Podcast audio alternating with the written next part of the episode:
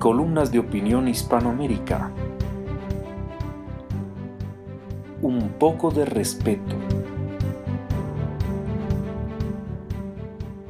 Columna de Daniel Pichel, cardiólogo.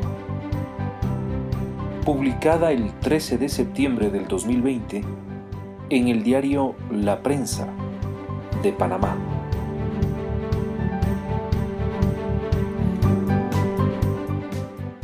Con todo esto de la pandemia, lo que no acabo de asimilar es que haya una campaña casi obsesiva alrededor del mundo para desacreditar a la ciencia.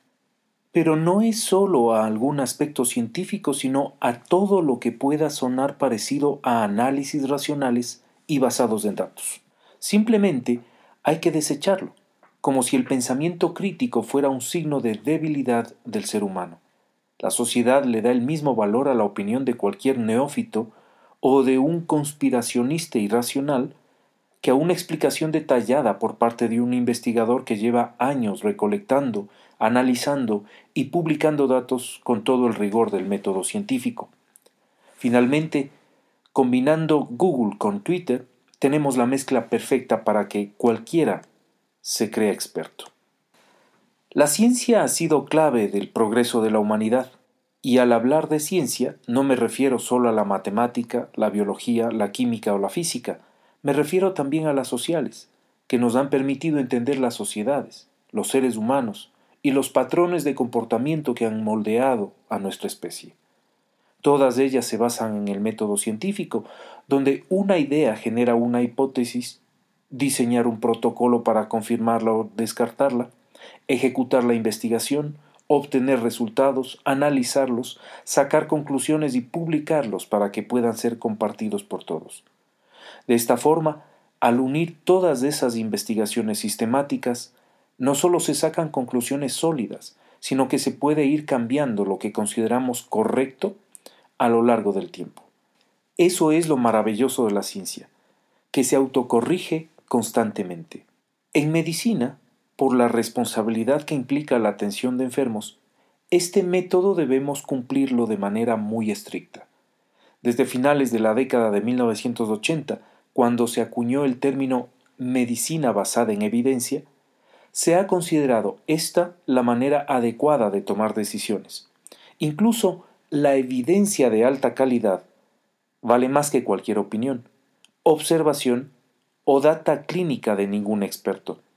Hoy día tenemos claramente definido el concepto de nivel de evidencia, donde se clasifica la validez de los hallazgos según la metodología utilizada en las investigaciones. Así, hay menos espacio para las opiniones, dando paso a los hechos verificables. Porque tampoco es tan complejo.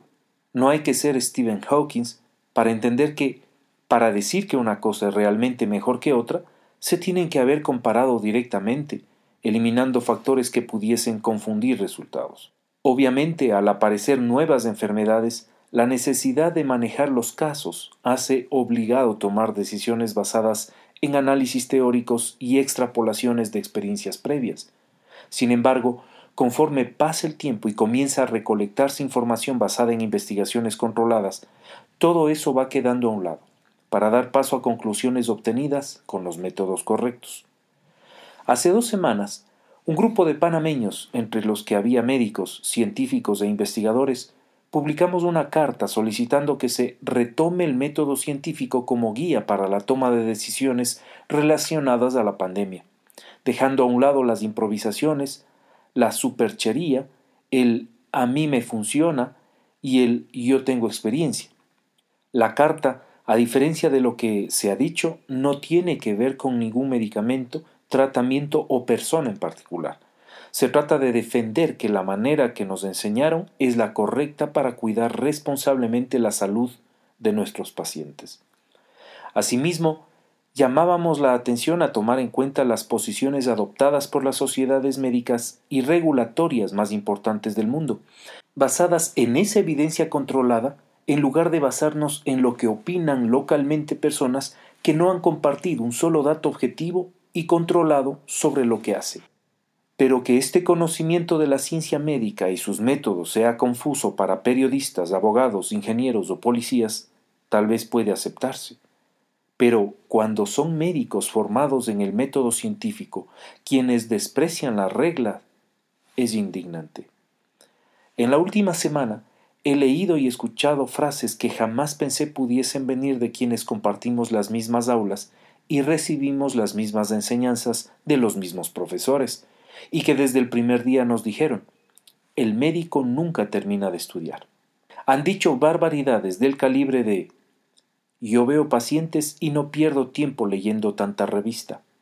O esos son médicos de escritorio que se la pasan estudiando artículos. O investigar es peligroso.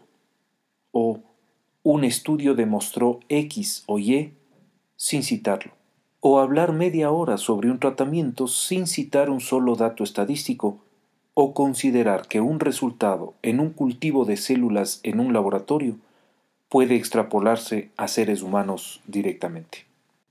Así que entendamos que la ciencia merece respeto y nuestros pacientes también. Además que si ese desprecio por la ciencia encima se usa como una herramienta de mercadeo en la privada, entramos en un tema ético que daría para otro artículo.